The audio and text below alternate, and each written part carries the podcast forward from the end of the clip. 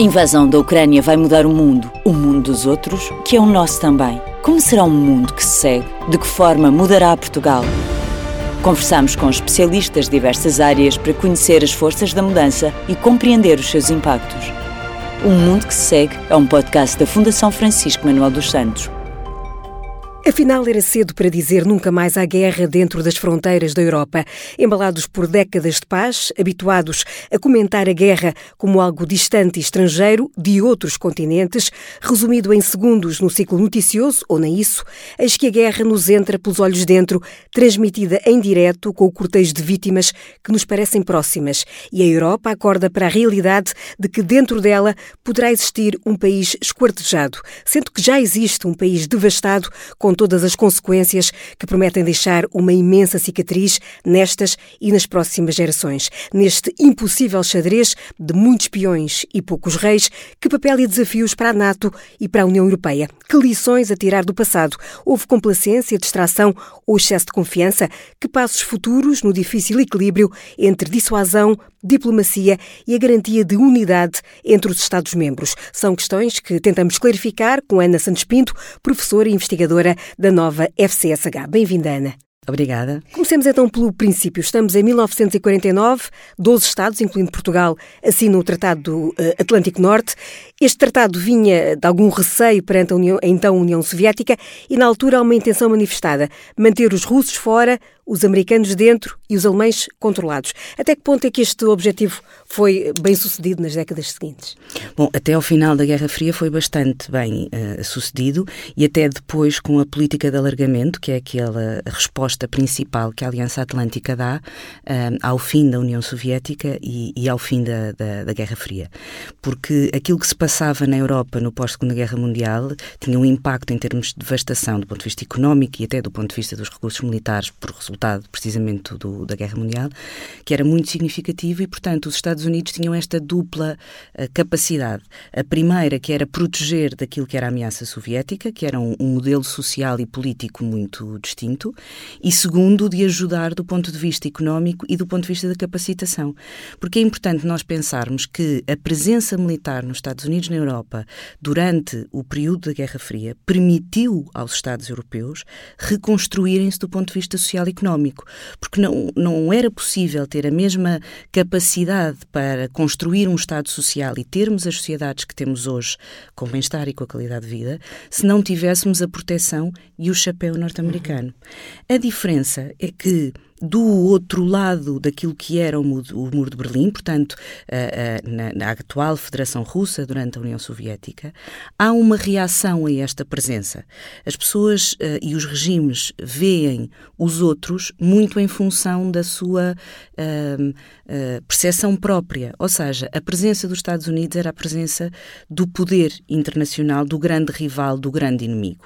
E sempre com esta percepção de ameaça. Estar ali um um rival como os Estados Unidos implicava que eu tinha que me proteger contra a expansão dos Estados Unidos. Arranjar uma contra-resposta. Exatamente. E, e, e, aquilo que eu creio que às vezes nos falha aqui na compreensão daquilo que é hoje o posicionamento de Vladimir Putin e do regime, eu acho que isto é muito importante salientar. Uma coisa é a, eh, a visão do regime do Kremlin uh, e outra coisa é a sociedade russa, que estamos a falar de um continente com uh, 10, 11 fusos horários. Portanto, Portanto, é, é uma dimensão muitíssimo significativa e muito diferente, muito heterogénea. E esta visão do, do, do regime russo é uma visão de como é que interpretaram o fim da Guerra Fria, como é que interpretaram a forma como a Federação Russa foi tratada e como é que se vêem eles próprios no mundo. E isso vem precisamente dessas décadas pós-Segunda Guerra Mundial, mas muito em particular Uh, uh, após o fim da, da, da Guerra Fria. É, e nesse papel, uh, nesse olhar que veio do outro lado do muro, para esse estrangeiro próximo, há uma expressão russa que designou depois do fim do Muro de Berlim e quando as, esses outros países começaram a ganhar a independência face à Rússia, eram tratados por, por como estrangeiro próximo. Uh, o que é que isso nos diz uh, da forma como uh, houve ou não uma tentativa por parte de Moscou de tentar agregar ou ter algum controle sobre estes antigos Estados soviéticos? Bom, na verdade, isso decorre daquilo que também foi o, o Pacto de Varsóvia, porque a Federação Russa cria a Comunidade de Estados Independentes, que é um bocadinho esta noção de aliança com esses Estados que estão próximos, mas uh, ponhamos-nos no, no sítio da Federação Russa e desses, uh, desse estrangeiro próximo e olhemos, a Aliança Atlântica fez o mesmo em relação aos países do alargamento, a União fez o mesmo, a União Europeia fez o mesmo não só em relação ao alargamento, mas àquilo que se chama a vizinhança e a vizinhança próxima. Portanto, isso é uma espécie de continuidade uh, que vem muito desta ideia imperial, que é uma ideia de um grande território com uma capacidade de influência. Não significa, por exemplo, no caso da comunidade de, de de Estados independentes. Uh, não significa serem parte da Federação Russa, e, e, e estamos a falar atualmente de 11 uh, uh, Estados, mas significa uma área de influência muito significativa da Federação Russa. E é isso que está em causa na Ucrânia. Uma área de influência quer dizer, eu tenho aqui um território contíguo ao meu, onde eu uh, não coloco em causa aquilo que seja uma reação contra mim. Um, e é isso, uh, o início desta, desta intervenção militar e desta concepção de Vladimir Putin, que não é recente, ele já tem esta, esta percepção em relação à Ucrânia há, há vários anos, é dizer a Ucrânia não pode ser um Estado independente e soberano, mas sim um território sob controlo sob influência da Rússia, com o risco de, ao tornar a Ucrânia parte da Aliança Atlântica ou aquilo que possa ser mais provável, parte da esfera de influência da União Europeia, isto muda significativamente a relação que eu tenho com o meu estrangeiro próximo. E, eu, eu, creio que aquilo que muitas vezes nos falta é esta noção. Uh, uh, de que do outro lado também existem uh, uh, percepções. Não significa que concordemos com elas, muitas vezes nem sequer as compreendemos, mas nós não conseguimos antecipar ou de alguma forma reagir e prevenir as ações e o que possa ser o processo de decisão se não tentarmos encontrar aquilo que possam ser fatores explicativos. E, e nessa percepção que uh, Moscou tem da Ucrânia, uh, é mais sentida como ameaça a eventual pertença ou integração da NATO ou o apelo das democracias liberais que pode vir de uma pertença à União Europeia? Eu acho que são as duas coisas, mas muito mais no sentido da Aliança Atlântica. Porquê? Porque a Federação Russa uh, é um poder tradicional com um, um, grande significado do ponto de vista militar. É um poder nuclear um, e, portanto, a, a, noção da Aliança Atlântica reúne duas coisas. Primeiro, os Estados Unidos. A Aliança Atlântica é a, a, forma de influência, o pilar mais significativo da presença dos Estados Unidos na Europa. Segundo, é uma aliança de defesa e, portanto, com uma capacidade militar significativa. Mas se olharmos para aquilo que é a cronologia, o, o, os momentos em que a Federação Russa influencia diretamente a política interna ucraniana são os momentos de aproximação à União Europeia. Foi assim em 2004, foi assim em 2008, foi assim em 2014 e, portanto, eh, é um misto das duas coisas, embora a Aliança Atlântica seja, para o conceito de Vladimir Putin e da Federação Russa o verdadeiro instrumento de poder, porque é a dimensão militar e tem a presença dos Estados Unidos. É, ao longo do, da, da, história da NATO, eh, houve sempre este sublinhado que a NATO não pretendia ser uma ameaça para a Rússia. Pelo menos no papel isso ficava. e que até se pretendia uma, uma parceria estratégica com, eh, com a Rússia. Na prática, houve alguma tentativa para concretizar isto ou foi algo que ficou sempre só nas linhas de papel? Uh, eu creio que a primeira coisa que devemos considerar é nós podemos não nos considerar uma ameaça e os outros uhum. considerarem. A segunda é a NATO uh, uh, desenvolveu relações no final da década de 90 com a Ucrânia, estabeleceu uma parceria com a Ucrânia e depois estabelece uma parceria, aliás, nós temos o Conselho NATO-Rússia e houve uma relação uh, entre a Aliança Atlântica e a Federação Russa do ponto de vista político. O que eu creio que nos falta entender é como é que este, eh, esta tentativa de inclusão da Federação Russa nesta esfera institucional internacional, que vai muito para lá do que é o Conselho de Segurança das Nações Unidas, uh, isso falhou claramente. Ou seja, a forma como uh, uh, os países ocidentais se relacionaram com a Federação Russa e estabeleceram estes mecanismos de diálogo e de cooperação, uh, falharam na forma como foram uh, implementados e isso é, é, é, evidente. Falharam por culpa de, do Ocidente, por falta de Eu resposta acho que da nunca, Rússia? nunca conseguimos ter esta vi uhum. essa visão muito manicaísta uhum. de certo e errado. Uh, um, Ali as zonas cinzentas, Exato, é? e, e, eu lembro-me sempre daquela frase, o tango da Sansa 2, uhum. portanto, nunca é possível dizer a culpa é de um ou a culpa é de outro. É muito evidente que ao longo das últimas décadas, e em particular a partir uh, uh, de, de 2008, uh, 2010, a Federação Russa passa a ter uma atitude muito mais assertiva do ponto de vista internacional, do qual a invasão e a anexação da Crimeia em 2014 é o exemplo mais evidente. Mas se olharmos um bocadinho para trás, em 2008, e percebermos o que aconteceu no caso da Geórgia, nessa altura fica muito claro aquilo que é a concepção da Federação Russa em relação aos seus interesses próprios. E se olharmos para a reação por parte dos Estados europeus e até uh, uh, da, da, Aliança Atlântica, um, nós sentimos que houve alguma margem de manobra para Vladimir Putin ir testando aquilo que podia fazer. E depois acontecem duas coisas que me parecem, uh, ou três que me parecem essenciais. A primeira é o mandato de Donald Trump de protecionismo, protecionismo do ponto de vista de virar para dentro e de não ter esta relação de cooperação e solidariedade com a Aliança Atlântica, em que há uma, uma crise significativa entre estes parceiros. Eh, lembramos do que ele foi dizer na, na Cimeira da NATO, em que Sim, e, não um foi só ele, eh, eh, e não foi só ele, quer dizer, é, é certo que o Presidente Trump colocou em causa, de alguma maneira, a solidariedade transatlântica, mas também tivemos o, o Presidente francês a uhum. dizer que, que a NATO estava em morte cerebral. Portanto, houve uma crise interna da Aliança Atlântica muito significativa e era visível essa, essa fragilidade. Depois, em 2014, com a anexação da Crimeia, percebe-se perfeitamente que uh, uh, um, e, e, tudo aquilo que aconteceu depois, apesar de não se reconhecer essa anexação, foi-se permitindo este, este status quo. Finalmente, a retirada do Afeganistão e a forma como a imagem dos Estados Unidos fica muito fragilizada uh, do ponto de vista internacional. Eu acho que estas três um, ideias, conjugadas primeiro a questão da Crimeia, depois o mandato de Trump e a crise na Aliança Atlântica e, e finalmente esta questão do, do, Afeganistão e a noção de que os Estados Unidos já não uh, teriam a mesma disponibilidade para estar uh, como poder internacional, que não significa que não estejam, aliás, as declarações do presidente Biden vão exatamente no sentido contrário, faz com que Vladimir Putin também faça uma análise no sentido de a China está a ser visto como o grande rival e eu tenho que mostrar que a Federação Russa continua uh, uh, aqui e tenho esta oportunidade para estabelecer estas novas linhas de fronteira. Provavelmente não antecipava uh, esta solidariedade do ponto de vista transatlântico e, e a própria reação da União Europeia. Há um outro ponto que é Vladimir Putin, para ele, tem uh, um mandato até 2036.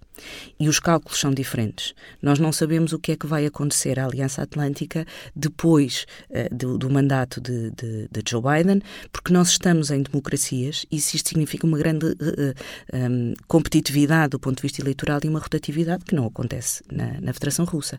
E, portanto, um, eu acho que há aqui uma série de cálculos que são muito diferentes daquilo que tínhamos na Guerra Fria. Uh, e, e, esses contextos parecem-me muito importantes para entender o que se está a passar.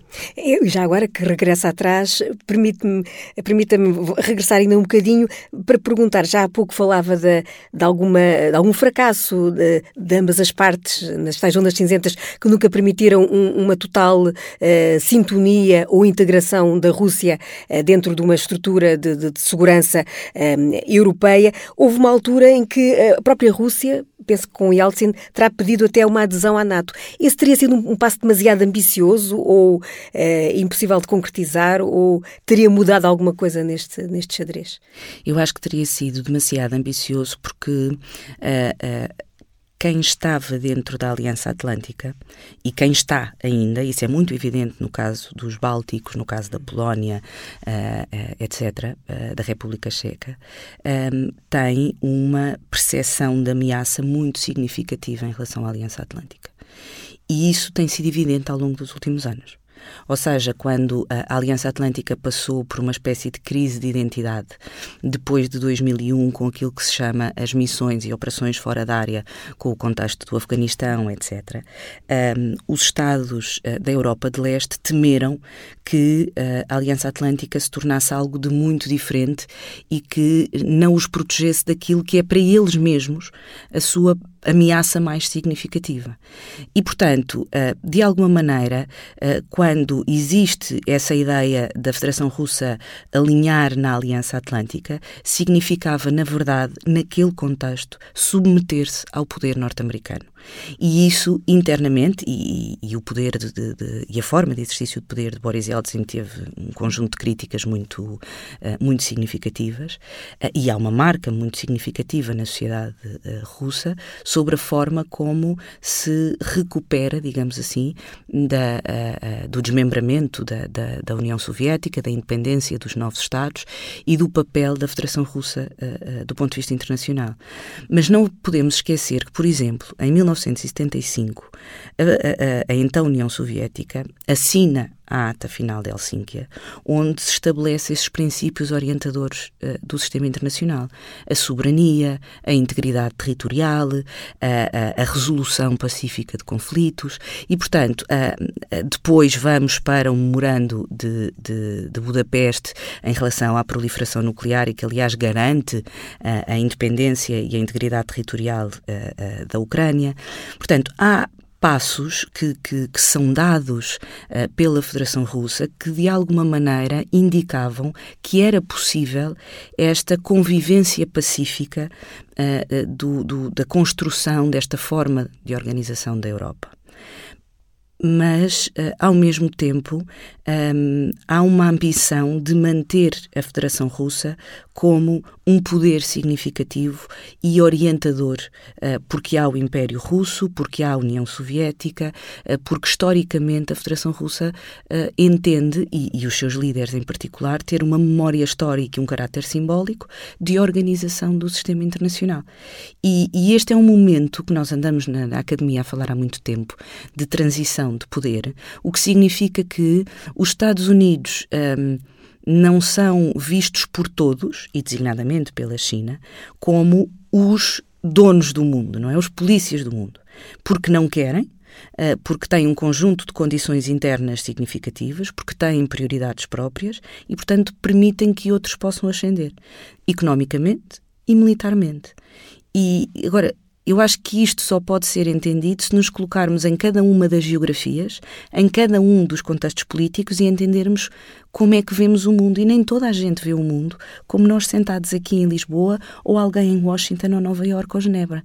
E, e muitas vezes falta-nos essa compreensão de que nem todos vemos da mesma maneira e tomamos o mesmo critério ou valorizamos da mesma forma uh, as ações e reações uh, que vão acontecendo. E tendo em conta essa, essa ambição do, do grande poder da Rússia, uh, que, que, Putin claramente alimenta, e lembrando que disse há pouco sobre as tais zonas de, de influência que, por exemplo, a Ucrânia poderia simbolizar, onde é que fica aí o a livre vontade do, do, do, de, um, de um país como a Ucrânia é para é decidir o seu futuro e as esse é alianças é com Esse é exatamente o ponto. Porque, historicamente, se nós olharmos para poderes imperiais uh, e se nós olharmos para os grandes poderes, incluindo os Estados Unidos na segunda metade do século XX uh, e até no início do século XXI, uh, eh, a vontade de cada uma das comunidades não é a primeira prioridade a prioridade são os interesses próprios e aquilo que é um, um, uma forma de organização pré-definida da sociedade. E, portanto, uh, para Vladimir Putin, não é importante uh, a vontade do Estado russo ou uh, dos cidadãos da Rússia. E esse é o ponto em que a União Europeia e os Estados Unidos não podem abdicar. Porque aquelas pessoas têm. To... Nós não podemos dizer que somos democracias, que somos democracias liberais, que defendemos o Estado de Direito, que defendemos mercados livres e livre circulação e, ao mesmo tempo, permitir que um Estado uh, seja. Uh, um, decapitado e, e, recortado nas suas fronteiras uh, e que não tenha a capacidade e que nós não proporcionemos essa capacidade de livre escolha, porque na verdade é isso que está em causa. São, não é só uma questão territorial ou da cidade Y que passa a estar sobre a uh, tutela russa ou a região Z que passa a estar sobre partilha do ponto de. Não é isso que está em causa. São as pessoas que lá vivem, que se adaptaram e foram foram construindo a sua sociedade soberana e independente e um modelo de organização política e social que permita a escolha. E na Federação Russa essa escolha não existe. E nós não podemos uh, uh, ceder nesta, uh, neste apoio a uma sociedade que quer ter uma vida por sua escolha própria, do ponto de vista do modelo económico, do ponto de vista do modelo social e do ponto de vista dos direitos. E isso para mim é o que está em causa quando nós falamos. E, e, eu tenho sempre dito que esta narrativa das democracias, autocracias é muito perigosa, porque a forma como nós opomos uh, muitas vezes pode induzir-nos a colocar no mesmo lado da barricada coisas muito diferentes.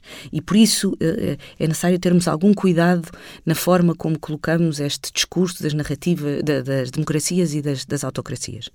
Mas aquilo que está em causa na Ucrânia é que ao longo das últimas décadas o país foi construindo a sua forma de organização própria.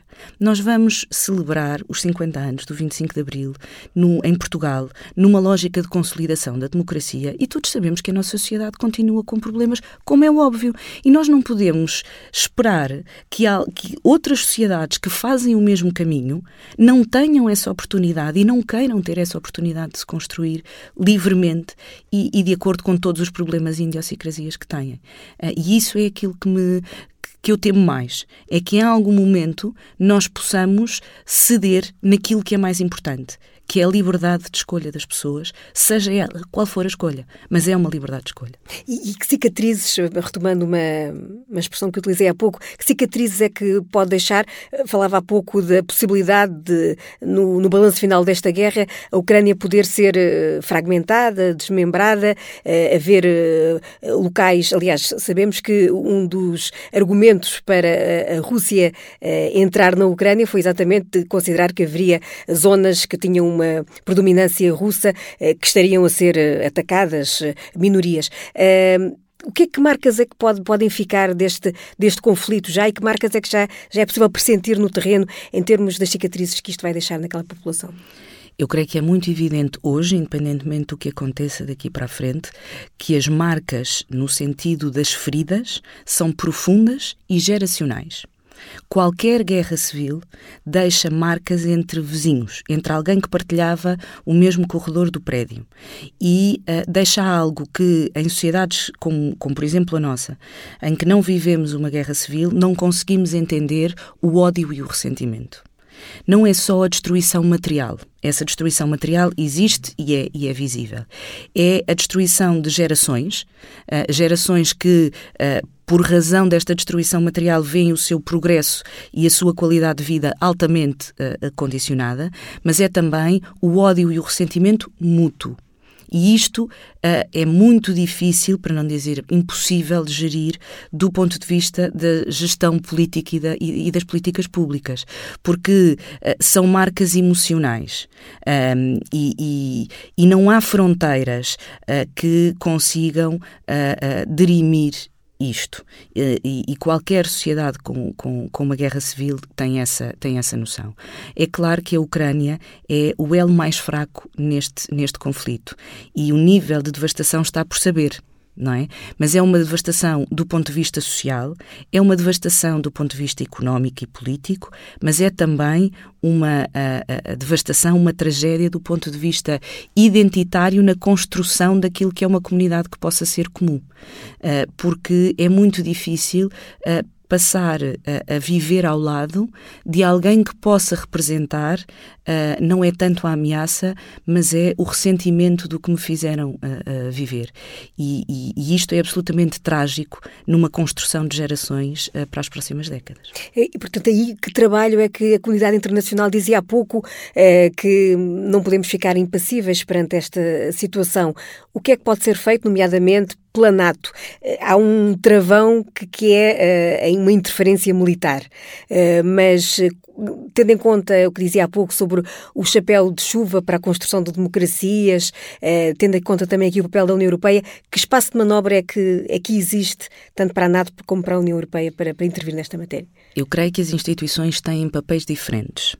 A Aliança Atlântica não nasceu como uma comunidade de democracias. Aliás, Portugal, eh, enquanto um regime autoritário, integrou. Uh, uh, integrou a Aliança Atlântica. A Aliança Atlântica não era uma comunidade de democracias, transformou-se. a União Europeia tem um, uma forma de desenvolvimento e de promoção de políticas muito mais orientada para ancorar estas, estas democracias. A Aliança Atlântica, o que pode fazer, porque é uma aliança de defesa, é garantir a defesa dos seus membros. Um, e passar estes limites uh, ah, um, é muito uh, perigoso no sentido uh, da, da, da, instabilidade até que possa gerar para a própria Aliança Atlântica. Cada um dos seus membros individualmente pode ir ajudando a, a, a Ucrânia, uh, do ponto de vista das políticas bilaterais, etc. Mas a Aliança Atlântica tem, e veremos agora o que é que acontece com a Cimeira de Madrid, com o novo conceito estratégico, para tentarmos perceber, uh, porque a Aliança Atlântica já passou por estes momentos de faz ou não sentido termos a Aliança Atlântica e agora, para os seus Estados-membros, faz muito sentido ter a Aliança Atlântica. A União Europeia tem uma capacidade de apoio à reconstrução muito diferente uh, daquilo que tem, por exemplo, a, a Aliança Atlântica, onde faz uh, uma dimensão de manutenção de paz, etc. Mas a União Europeia tem uh, políticas de desenvolvimento, políticas de, de, de apoio à reconstrução e à reconstrução do Estado, das forças militares, da componente de polícias, etc. Portanto, tem aí uma série de, de, de instrumentos. E tenhamos a, consciência que vai ser muito significativo o volume de financiamento para a reconstrução da Ucrânia. Muito significativo. E a minha pergunta é: quando os Estados europeus uh, têm que fazer uma série de investimentos na recuperação, não é de uma, mas de duas crises, é? porque temos a crise provocada pelos dois anos de pandemia, mais a crise uh, económica provocada, que é uma crise de guerra, todos nós já estamos a assistir, e, e, são duas uma em cima da outra. Portanto, vão ter que responder às suas uh, dinâmicas internas do ponto de vista socioeconómico tem que aumentar naquilo que é a, a, forma como, como tem sido apresentado, aumentar os seus investimentos do ponto de vista da defesa e melhorar as suas uh, capacidades.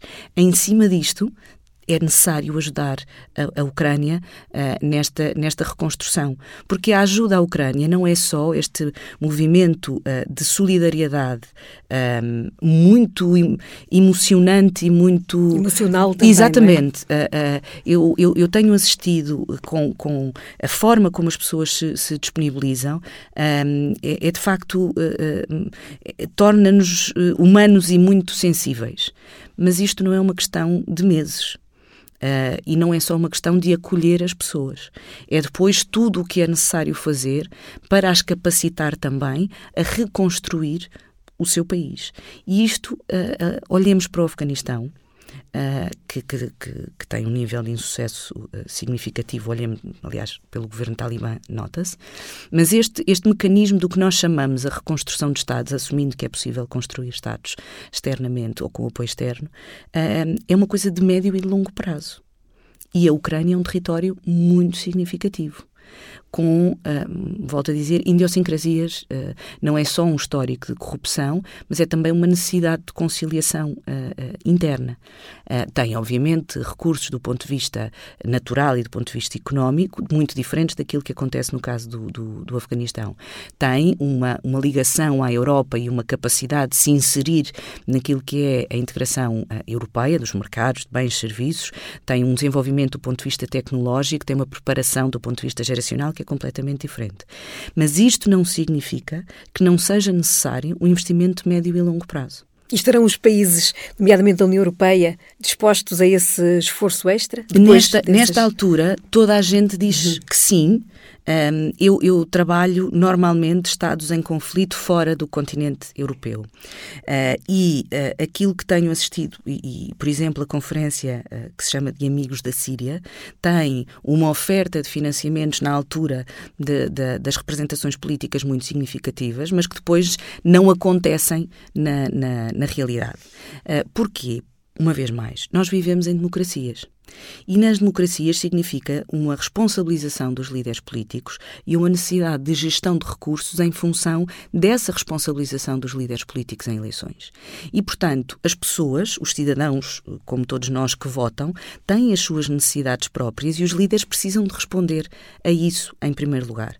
E, portanto, a, a, a adjudicação de recursos vai viver muito em função do contexto e vamos tentar perceber como é que as sociedades europeias vivem em momento de crise económica e de crise social porque esta crise económica e social é extensível a outras partes do mundo. Esta guerra não tem impacto apenas na Europa. Esta guerra vai ter um impacto muito significativo no continente africano, em termos de segurança alimentar. No continente asiático, outra vez em termos de segurança alimentar. Ah, do ponto de vista energético, nas sociedades que não têm recursos próprios e, portanto, precisam de adquirir energia para a sua produção industrial, não é apenas para o carro, ah, ou, ou, ou para o comboio ou para o avião é para a produção própria. Portanto, isto tem uma escala global muito significativa. Um, e é necessário entendermos que em economias, como nós chamamos globalizadas, que na prática significa que estamos todos dependentes uns dos outros, aquilo que acontece numa economia vai ter consequências em cadeia em todas as outras e um efeito bumerangue. Digamos assim, o nível de interligação é muito difícil de, de, de cortar. Um, e, e, e, portanto, este compromisso tem que ser um compromisso, aquele compromisso que eu dizia há pouco com a liberdade de escolha, com o apoiarmos a sociedade ucraniana para manter essa liberdade de escolha. Esse tem que ser um compromisso de médio e longo prazo. Não pode ser um compromisso apenas agora para dizermos somos todos ucranianos e daqui a dois anos e três anos, quando for necessário respaldar as opções e aparecerem alternativas, como o próprio percurso da Ucrânia explica, mais próximas à Federação Russa uh, ou, ou, ou mais próximas à União Europeia, é necessário necessário que este comprometimento político e social continue a existir. E esse, esse nível de compromisso por parte de, de, eh, dos povos eh, europeus pode, até que ponto é que pode ou não ser influenciado eh, por uma resposta agora mais emocional, mas que se tenda a, a ficar, a, a refriar com a banalização da, da continuação da guerra e com as imagens que vão chegando a tornarem-se repetitivas perante os nossos olhos e causarem-nos algum entorpecimento na, na forma como vemos aquele conflito? Para quem trabalha guerras, esse é o maior receio. É o receio da banalização desta, desta violência. É claro que as imagens que nos chegam são imagens avassaladoras, mas que já nos chegaram de outros contextos, noutros momentos.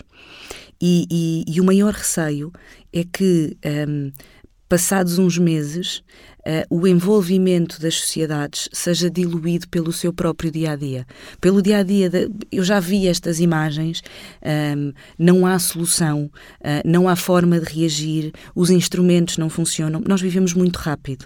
A nossa memória vai sendo uh, muito curta quando substituímos com quem é que hoje se lembra dos números da pandemia quando vivemos durante meses com, com esses números a ditar o nosso, uh, o nosso dia a dia? Tivemos o conflito na Síria trazia-nos imagens muito violentas, tivemos os migrantes a chegar às costas da União Europeia, a morrerem na praia, literalmente, e isso hoje uh, foi com a espuma dos dias e nós estamos a viver muito este imediato. E isso dificulta aquilo que é o planeamento e a formulação destas políticas de apoio, porque que estas políticas de apoio não são possíveis exatamente pela questão da gestão dos recursos e da justificação, da legitimação desta eh, gestão de recursos, se não existir este apoio da sociedade. E este apoio tem que por isso eu falava há pouco do comprometimento. Um, se uh, imaginemos num bom cenário, daqui a umas semanas conseguimos um cessar-fogo uh, e conseguimos uh, uma mitigação daquilo que é o nível de violência a que estamos a assistir. o processo de reconstrução e a criação de um acordo de paz vai levar tempo. existirão tensões sempre. Uh, e depois é necessário este apoio. Nós vamos estar a pensar na Ucrânia da mesma maneira. Nós vamos estar a apoiar as pessoas que estão fora do país e que precisam uh, de voltar e, e, que precisam de investimento externo uh, e que precisam deste, deste apoio a médio e longo prazo. Um, os nossos ciclos de, de atenção, uh, individuais e coletivos, são muito curtos. Um, e nós estamos a viver com este dia a dia, e ainda bem que estamos a prestar uh, atenção, porque isto provavelmente tem permitido uh, uma capacidade de ajuda e uma transformação em processos de decisão. Ele não, não teria sido possível se as sociedades não tivessem tão alerta e, e não estivessem a fazer manifestações, mas há muito caminho para fazer daqui para a frente. Seja como for, esta guerra que funcionou também um bocadinho como um, um alarme eh, para as comunidades eh, ocidentais, nomeadamente a União Europeia, eh, onde os gastos com defesa não estavam ao nível, por exemplo, falámos há pouco das, das cimeiras da NATO e das, das críticas de Donald Trump, o investimento na defesa não, não era claramente uma prioridade nos últimos tempos. Vimos agora a Alemanha, a Dinamarca começarem a prometer investir mais Poderá, por via disso, também existir uma maior eh, percepção por parte eh, de, dos países europeus e das populações de que é preciso fazer esse investimento e até que ponto é que eh, se, será, se, se, manterá este consenso que até agora tem existido eh, nessa, nessa, nessa voz comum da política externa europeia, nesta matéria só? Aquilo que tem acontecido em termos de impulsos na política externa e, em particular, na política de defesa, decorre essencialmente de crises. Portanto, sempre que se se uh, percebe que não se tem capacidade, tenta-se dar um, um, um, boost, digamos assim, uma nova alavancagem. Esta discussão sobre a defesa europeia já tem alguns anos. Um, aquilo que as sociedades europeias nunca pensaram, e remete um bocadinho à, à, à, sua primeira frase de introdução, é nunca pensámos que uma guerra, para a minha geração, eu tenho 40 anos, é completamente impossível uma guerra no continente, uh, no continente europeu. Uh, não, não faria sentido, uh, e nós vivemos isto, quer dizer, vivemos com uma qualidade de vida absolutamente absolutamente extraordinária. Um, e eu tenho muitos alunos que, eh, ao longo dos anos, me têm questionado: mas para que é que nós precisamos ter Forças Armadas? Porque é que precisamos de, de, de, investir numa ordem tão, tão significativa quando temos escolas e problemas sociais, etc. Portanto, a primeira questão é convencer as sociedades. Mas não é convencer no sentido da, da, da justificação mera, é explicar. Porque é que as Forças Armadas fazem sentido. E as Forças Armadas não fazem sentido apenas para estas intervenções uh, militares em momentos de crise. As Forças Armadas têm um contínuo, uh, seja do ponto de vista nacional, seja no apoio que dão do ponto de vista externo, que implica, lá está, um investimento permanente. E aqui vem o ponto de em que é que vamos gastar este, este dinheiro. Uh, nós todos falamos nos 2% da NATO. Uh, eu importo-me pouco com os 2% do PIB. Aquilo que me importa é como é que vamos dividir este investimento dos 2% do PIB. Porque uh, uh, pagamos tudo em recursos humanos que implica uh, pensões, que impl... não é isso que está em causa. O que é claro que temos que melhorar do ponto de vista da, das remunerações e das estruturas de carreira, mas é importante apostarmos na inovação tecnológica e é por, importante apostarmos na manutenção dos equipamentos e na aquisição de equipamentos direcionados para aquilo que a União Europeia precisa.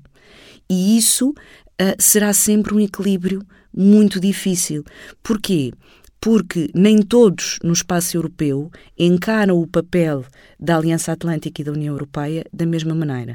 Nem todos uh, ah, um, veem a colaboração aquilo que se chama projetos colaborativos significa o quê? Vários Estados comprarem a mesma coisa nem todos se veem da mesma maneira, nem todos confiam uh, uh, e têm a mesma capacidade do ponto de vista do investimento, mas também do ponto de vista industrial. Isto é um desafio muito significativo para a União Europeia, mas se não o fizer, uh, eh, um, como sempre até agora foi investindo na componente social e económica e foi descurando esta parte, isto significa que a capacidade de reação da União Europeia para poder ajudar quando quiser e ajudar na pacificação e ajudar na reconstrução do Estado, fica profundamente uh, limitada. É a ideia lançada pelo presidente francês Emmanuel Macron de uma estrutura uh, na Europa, ele não clarificou, uh, penso que não seria uma substituição de forma nenhuma da relação que existe com a NATO, mas a Europa ganhar alguma autonomia em termos de uma estrutura de defesa própria, parece-lhe uma, uma ideia com com algum cabimento ou, eh, de acordo com o que disse agora mesmo, sobre essas várias velocidades e várias intensidades de vontade dentro da Europa, eh, poderiam de alguma forma dificultar essa, essa Bom, estrutura? isso vai sendo dado, o que vimos agora com, com, com a bússola estratégica uhum. e, na uhum. verdade, até com os, com, com os passos que foram dados anteriormente, uh, o que é que essa estrutura de defesa significa? E, e o primeiro pressuposto que não devemos esquecer é tudo isto tem de ser consensualizado entre os 27, incluindo aqueles que podem ter um mecanismo de não participação. Um, e, e, e, portanto, uh, o caso da Dinamarca, por exemplo, um, uma das grandes questões era se a União Europeia deveria ou não ter um Estado-maior próprio para organizar missões e operações. Isto pode parecer uma coisa muito técnica, mas na verdade o que significa é ter uma capacidade de comando autónoma, porque até agora tem utilizado sempre aquilo que são as dos Estados-membros membros. Ora, quando nós falamos numa estrutura de defesa, um, não falamos num exército europeu, porque é sempre. Depois vamos cair neste, neste erro. Não é isso. Todos os Estados têm as suas forças armadas e continuarão a ter. A Aliança Atlântica não tem um exército próprio, utiliza os recursos dos Estados-membros. E os Estados-membros não têm uns recursos para a Aliança Atlântica e outros para a União Europeia. O exército, a, a armada, o, a força aérea são todos a mesma, não é? Portanto, aquilo que temos que perceber é o que é que é eficaz e o que é que é preciso. E aqui a dimensão de, de, concertação com os Estados Unidos é muito importante, porque os Estados Unidos sempre foram garantindo esta estrutura de defesa na Europa querem e vão continuar a fazê-lo, ou os Estados europeus, membros da Aliança Atlântica e membros da União Europeia, porque a diferença é muito pouca, uh, e do ponto de vista representativo, só o Reino Unido é que tem esta diferença por razão do Brexit, querem ou não fazê-lo. Não faz sentido não ser uh, em complemento à Aliança Atlântica. Não faz sentido porque nós não temos recursos para isso, ninguém tem. Eh, nem a maior economia uh, europeia, que é a Alemanha. Portanto, nós temos que pensar isto uh, nesta conciliação e vamos dar passos muito pequeninos. Uh, criamos expectativas que às vezes não correspondem, mas é a única forma de o fazer. Dando agora um salto para a NATO, há pouco já referiu, vai haver agora a revisão do, do Conceito Estratégico já no verão, este verão, em, em Madrid, tendo em conta todo o mundo que mudou desde a última, uh, da última revisão, onde, se não estou em erro, uh, uma das preocupações era, era a China, era a ascensão da China. O que é que é de prever que possa ocorrer agora em Madrid? O que é que pode sair desta revisão do conceito estratégico da NATO? É muito curioso que ao longo dos últimos anos, dentro da Aliança Atlântica, os Bálticos e os Estados da Europa de Leste, designadamente a Polónia, sempre foram marcando muito a necessidade de manter a Rússia e não abdicar de manter a Rússia. Os Estados Unidos, eh, exatamente por ter este competidor eh, rival estratégico que era a China, foram forçando a entrada da China, que aliás eh, se nota no último, no último documento, e nota-se uma entrada da China que não é natural para a Aliança Atlântica e que teve até a resistência de vários dos aliados da Aliança Atlântica que tinham uma relação e que têm uma relação de proximidade comercial significativa, hum, os Estados europeus, naturalmente, e isto gerou um debate na, na, na Aliança Atlântica. Agora, depende muito daquilo que seja a forma como os Estados Unidos e os restantes aliados querem encarar a China. E isto eu acho que é um momento de absoluta importância. A Rússia ficará como aquele que é o pilar de defesa contra, não é? Portanto, é aquela noção de ameaça, etc. Um, e, e, de facto há aqui um efeito uh, que se pode dizer os Estados Bálticos e da Europa de Leste tinham razão nesta, nesta ameaça e nesta percepção de ameaça, e isso une absolutamente a Aliança Atlântica. É incontestável esta união e esta solidariedade. Que papel é que a ascensão, em particular do ponto de vista militar da China, mas que está muito longe daquilo que é o investimento de defesa dos Estados Unidos, até que ponto é que a noção de competidor, rival estratégico, parceiro, como é que vai aparecer a China neste, neste debate? Um, e, e, eu acho que isso também depende muito da forma como a China se for posicionando um, ao longo deste, deste processo com, com, com a Que agora não é claro. Não é claro porque isso faz parte do posicionamento externo da, da, da China. Esta noção de uh, uh, neutralidade, mas mantendo o tempo da China é diferente do nosso. Uh, mais uma vez, nós temos que nos pôr em Pequim e perceber como é que se vê o mundo a partir uh, daí. Este é um conflito europeu. Uh, a China tem relações comerciais e económicas muito significativas com a União Europeia, sem dúvida, mas tem uma relação com a Federação Russa que lhe permite este equilíbrio e contrapeso.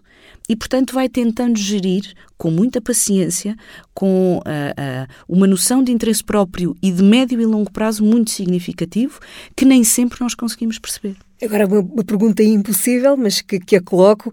Terminadas ou caladas as armas, qual vai ser a dimensão do, do trabalho que, como comunidade internacional, teremos de, de enfrentar?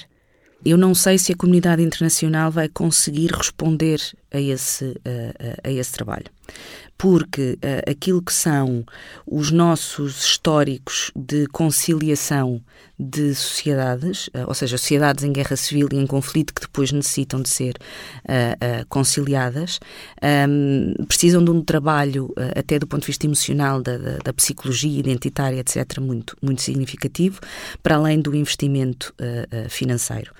O que eu creio que é necessário o, os cidadãos europeus, em particular, terem consciência é que a Ucrânia será um Estado completamente estruturado. E esse era o objetivo da Federação Russa, era destruturar em absoluto o Estado ucraniano. E apesar de caladas as armas e existir um acordo de paz, a verdade é que a Federação Russa fica com o Estado estruturado ao seu lado e com uma capacidade de influência significativa, a não ser que, por parte dos Estados europeus e dos Estados Unidos, existe uma concertação política para estar ao lado da Ucrânia e permitir a liberdade de escolha dos cidadãos e aquilo que é o caminho que os ucranianos querem. Só assim é que é possível deixarem-nos escolher e voltar a construir o seu Estado, porque é isto que está em causa. É voltar a construir um Estado que teve a sua independência no início da década de 90 é muito recente. Isso poderá significar que a Rússia, ou neste caso Putin, não poderá eventualmente cantar vitória? É importante que no final deste processo eh, o, o infrator não seja beneficiado por usar uma gíria futebolística? Esta lógica do, do, benefício do infrator ou dos vencedores depende sempre do sítio onde nós avaliamos um, e, e, e, a forma como se utiliza essa, essa, essa vitória. Um, eu, muito honestamente, não vejo nenhum vencedor nesta, nesta guerra e acho impossível, perante aquilo que nós vemos todos os dias e a forma como a Ucrânia uh, ficará, encontrar um vencedor. Um, aquilo que eu, que, eu, que eu consigo encontrar são uh, uh, atores que, e Estados que. Um, têm um potencial de destruição muito significativo. Portanto, uh, eu não acho que haja aqui um, um vencedor que possamos uh, beneficiar, uh, porque a história é longa e temos que aguardar algumas décadas para perceber quem é que, na verdade, se vai conseguir levantar depois deste tombo tão significativo. São as reflexões de Ana Santos Pinto, professora e investigadora da nova FCSH, a quem agradeço. São Obrigada reflexões eu. para o mundo que se segue. O Mundo que se Segue é um podcast da Fundação Francisco Manuel dos Santos. Ouça todas as segundas e quartas em ffms.pt ou subscreva nas plataformas habituais.